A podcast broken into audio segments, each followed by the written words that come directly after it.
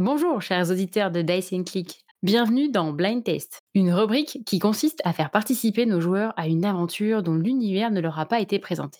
Celui-ci pourrait être tiré d'un jeu de rôle, mais aussi d'une série télé, d'un roman ou de tout autre média porteur d'histoire ou d'aventure. Pour brouiller les pistes, le système de jeu sera éventuellement modifié. Bonne écoute Bonjour, je suis Jordi et j'ai le plaisir d'inaugurer cette rubrique. Pour ce blind test, intitulé Petit poisson, gros pêcheur, j'ai choisi un jeu de rôle que j'ai découvert récemment dans un univers contemporain et dont le pitch m'a paru original. Le système de jeu utilisé est celui de Chronicle of Darkness, deuxième édition.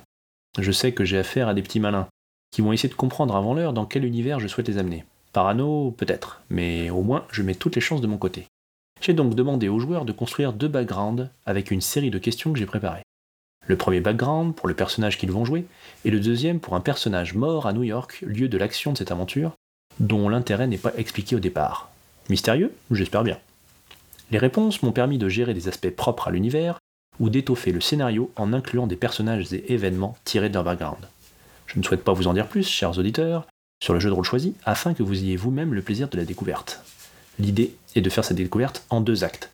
Le premier acte verra petit à petit les personnages s'immerger dans l'univers particulier de ce jeu de rôle. Le deuxième acte les fera vivre après leur confrontation avec la particularité de l'univers visité.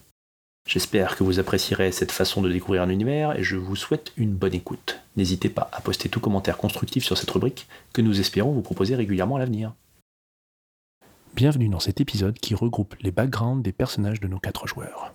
Alistair de Montpennac est né le 12 décembre 1987 à Winnipeg, au Canada, de Charles et Claire de Montpennac. De taille moyenne, il est physiquement assez peu remarquable, il a les yeux et les cheveux marrons, mi-longs, et il est de constitution moyenne. Alistair porte le plus souvent des chemises, en jean, un jean aussi parfois, et une veste, le plus souvent au travail. Il complète sa panoplie parfois par un imperméable assez long et sombre, et surtout de bonnes chaussures de marche. Alistair fait partie de l'équipe scientifique des pompiers de New York, où il vit depuis longtemps maintenant, et il travaille en général sur trois ou quatre affaires en simultané. Il est célibataire, sans enfant, car il est assez peu sociable et peu d'amis le côtoient. Les plus proches de ses amis l'appellent parfois Spock, mais par amitié, pour son côté émotionnellement fermé, plus que par moquerie ou dédain.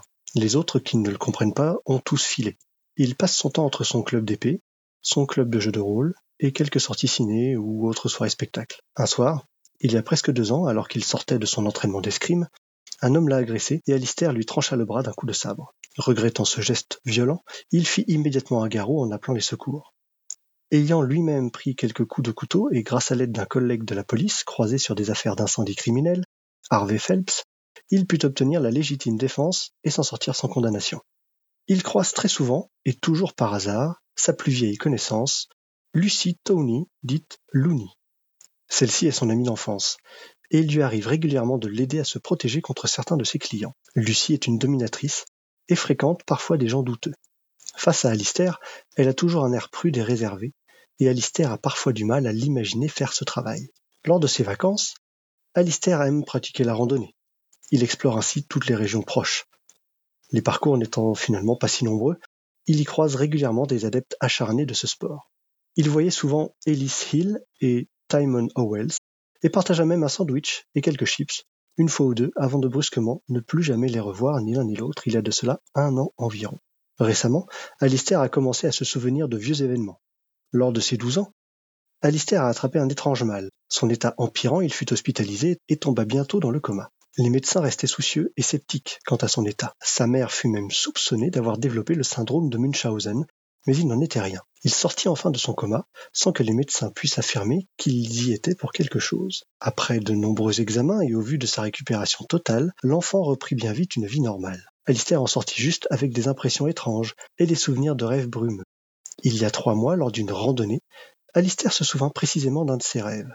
Il se voyait sous ce même soleil, habillé à l'identique.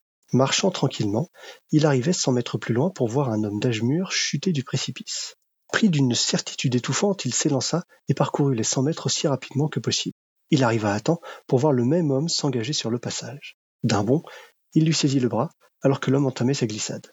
Depuis, certains de ses rêves lui reviennent parfois dans des situations plus quotidiennes et moins dramatiques. En ce vendredi 22 février 2019, Alistair se réveille sur son canapé. Un peu en retard, un rêve brumeux s'évaporant avant qu'il ait pu le saisir. Le film Destination Finale commence sur son téléviseur avant qu'il ne l'éteigne et se précipite dehors avec ses affaires. Alistair se dirige vers l'aéroport Fitzgerald Kennedy de New York afin de prendre le vol de 15h38 vers Jacksonville, Floride. Il espère y trouver et interroger Jason Snipes, témoin clé d'une ancienne affaire d'incendie criminel, car un nouvel incendie s'est déclaré trois jours auparavant avec le même modus operandi. Ellis Hill est né le 21 mai 1986 à Newark dans le New Jersey, de Sarah et George Hill. Il a une sœur, Johanna, actuellement vivant à Sacramento, Californie. Grand et de silhouette fine, Ellis a un physique avenant, des cheveux bruns auxquels s'ajoute une touche d'exotisme à cause d'une légère cicatrice sur la lèvre inférieure. Il n'a d'ailleurs aucun souvenir de la provenance de cette cicatrice et pense l'avoir depuis tout petit. Ellis porte en général une chemise blanche avec un jean noir et des lunettes de vue soulignent son regard. Suite à une soirée arrosée, Ellis joua son futur à pile ou face entre game designer et photographe. Le destin le fit devenir photographe, et Ellis cherche à percer dans ce domaine depuis plusieurs années. Quand il ne travaille pas, Ellis joue à des jeux d'aventure sur son ordinateur ou rejoint le groupe d'amis qu'il s'est constitué pour faire des jeux de société dans un bar spécialisé de New York, le All Against Leader. Pendant longtemps, il pratiquait beaucoup la randonnée avec son ami Timon Owells. Tous deux très proches, ils se défiaient l'un l'autre et croisaient d'autres forcenés de l'activité, comme Alistair de Montpenac, autre sportif adepte des randonnées, avec qui ils partagèrent quelques tronçons compliqués et un pique-nique ou deux. Timon finit à confier à Elise qu'il voyait quelqu'un régulièrement, une certaine Lucie, mais il mourut peu après, il y a un an environ lors d'une chute dans les rocheuses. Depuis, Ellis a complètement stoppé cette activité et parvient juste à faire régulièrement des footings dans Central Park pour s'entretenir. La sœur d'Ellis, Johanna, 27 ans, vivait à New York, mais il y a environ 3 ans, elle fut la cible d'un tueur en série, Joe Tinson. Et alors qu'elle allait être enlevée, elle fut sauvée par un policier, Harvey Phelps. Cet événement l'a profondément affectée, et elle a fini par se mettre en couple avec un homme bien plus âgé, Donald Jefferson, et à partir en Californie avec lui. Depuis, il lui arrive régulièrement de légers accidents domestiques, qu'elle commence à avoir du mal à cacher à son grand frère Ellis. Il y a un peu plus de cinq ans, lors d'une séance photo, il fut frappé par d'étranges sensations et le cliché sortit avec une sorte de forme fantomatique inexpliquée. Il n'a jamais pu prouver que c'était un effet de lumière, un véritable esprit ou autre chose. Cette sensation étrange lui revient très régulièrement, mais sans plus voir de formes étranges sur ses clichés. Cela l'a néanmoins guidé dans ses recherches artistiques et il prépare depuis une exposition en mettant en relation des gens avec des personnes décédées de leur entourage grâce à des retouches photos. Ellis a reçu ces derniers mois une proposition en Floride, à Jacksonville, et doit s'y rendre pour superviser le placement des photos et être là pour le vernissage prévu dans une semaine plus tard. Quelques semaines plus tard, Ellis a retrouvé dans sa boîte aux lettres un étrange jeu vidéo comme cadeau d'un obscur concours. Trop occupé avec sa prochaine exposition, il n'a pour l'instant pas eu le temps de l'essayer, et la boîte à la couverture un peu dérangeante traîne depuis sur son bureau. Ellis est affalé sur son canapé, comateux devant la télévision, et c'est une énième rediffusion de Destination Finale qui le sort de sa torpeur. Il éteint le poste, prend ses affaires et file vers l'aéroport, légèrement en retard. Nicole Jefferson, que tout le monde appelle Nikki, est née le 11 mars 1978 à Jacksonville, en Floride. Afro-américaine, pulpeuse, ses intenses yeux noirs sont encadrés de longs cheveux frisés.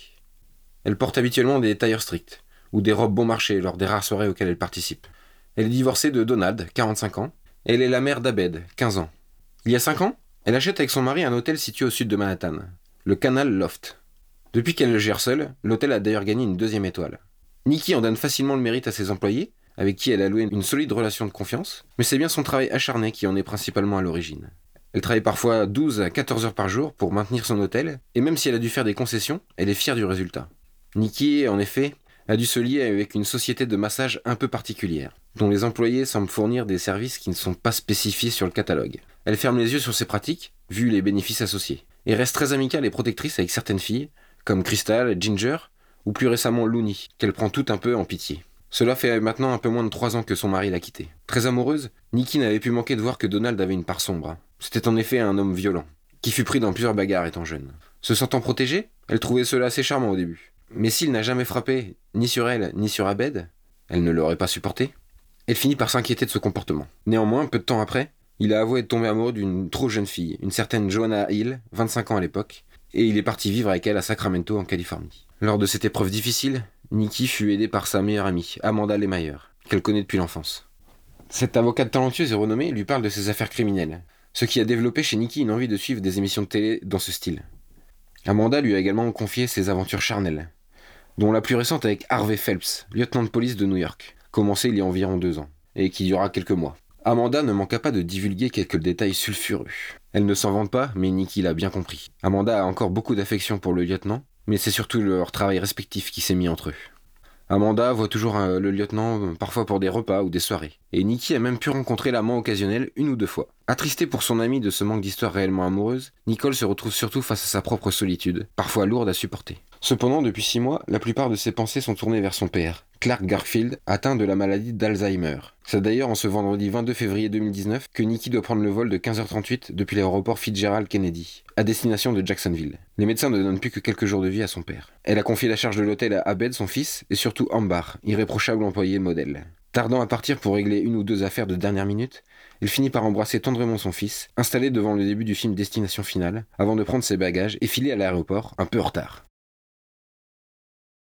Harvey Phelps est né le 23 septembre 1982 à Jacksonville, en Floride, de David et Helen Phelps. De taille légèrement sous la moyenne, Harvey est métisse par son père et porte fièrement des tatouages tribaux sur le biceps gauche, le mollet droit et la moitié du dos. D'allure sèche, son visage osseux dénote avec son allure sportive.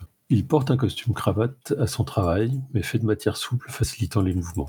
Le week-end, il favorise les joggings et suites à capuche. Depuis maintenant 15 ans, Harvey travaille dans la police. Depuis 5 ans, il est inspecteur. Son travail a fini par l'éloigner de sa femme, Liz Larco, et de sa fille de 8 ans, Moira Phelps Larco. Son entrée à la police de New York a quasiment coïncidé avec le cancer de son père. Il s'est battu, mais le cancer a été foudroyant. Harvey s'est enfermé dans son travail et s'est d'autant éloigné de sa femme petit à petit. Il y a 5 ans, Liz l'a quitté pour vivre avec sa fille dans un autre appartement de New York. Harvey voit sa fille un week-end sur deux et arrive même parfois à venir à un repas proposé par sa femme, souhaitant toujours ardemment qu'il ait sa place dans la vie de leur fille. S'il ne voit pas sa fille ou si aucune euh, enquête n'est à traiter, Harvey préfère pratiquer l'aviron avec son ami Danny Entry ou la course à pied. Il est parfois traîné par ses collègues Marty ou Mario en soirée avec d'autres amis du travail. De son enfance en Floride, il a gardé un lien avec Youssef Beltram, qui l'a aidé lorsqu'il débutait à New York et devait revenir pour voir son père en train de mourir. Le coup d'éclat de sa carrière fut d'arrêter Joe Thiessen, tueur en série au modus operandi aléatoire, qu'un instinct soudain lui avait permis de stopper alors qu'il tentait d'enlever une énième victime, Johanna Hill. Il travailla plus tard avec Alistair de Montpenac, enquêteur des pompiers de New York, sur une affaire d'incendie criminel et l'aida même plus tard à échapper à la justice à la suite d'une agression couteau. Où Alistair amputa le bras de son agresseur d'un coup de sabre. Harvey manque de temps et dès qu'il le peut, ce temps il le consacre à sa fille Moira. Il s'est déjà promis, quand elle serait plus grande, de l'emmener en camping et de faire des randonnées, chose qu'il avait lui-même faite avec son père quand il était plus jeune. Il y a un peu moins de deux ans, au détour d'une affaire, Harvey rencontra une avocate, Amanda Lemire. Une relation se noua pendant quelques mois. Plutôt charnelle au début, ils ont fini par éprouver une réelle affection l'un pour l'autre, tout en sachant que ni l'un ni l'autre ne ferait passer son travail après l'autre. Harvey est néanmoins resté en bon contact avec Amanda et passe occasionnellement un repas avec elle, voire une soirée. Ils sont allés jusqu'à se présenter des amis mutuels, mais Harvey n'a jamais osé en parler à sa fille. Néanmoins, Harvey regrette également de n'avoir su garder Lise, son ex-femme. Il y a un an environ, alors qu'il revenait justement d'une soirée avec Amanda et une de ses amies, Nicole Jefferson, Harvey fut agressé par un individu très perturbé. Sa capuche lui cachait le visage et il prit son argent à Harvey qui cherchait à calmer le voleur. Il reçut un violent coup à la poitrine de ce qui devait être un long couteau qui lui laisse encore aujourd'hui une belle balafre au sternum. Son pronostic vital fut engagé, mais il fut finalement tiré d'affaire par le docteur Davis. Après quelques passages chez le psy, il put reprendre le travail il y a quelques mois, tout en se promettant de changer ses priorités. En tout cas, aujourd'hui, il est pleinement concentré sur Moira. Il a pris quelques jours de vacances et ce vendredi 22 février 2019, Harvey et Moira doivent prendre le vol de 15h38 vers Jacksonville, depuis l'aéroport Fitzgerald Kennedy New York, afin d'enfin présenter Moira à sa mère Hélène. Il est passé prendre sa fille hier soir et en ce début d'après-midi, il se réveille d'une courte sieste pour voir sa fille devant la télé, à regarder Destination Finale qui commence juste. Vu leur programme et la proximité du départ, il éteint bien vite la télé, embrasse sa fille et l'emmène vers l'aéroport.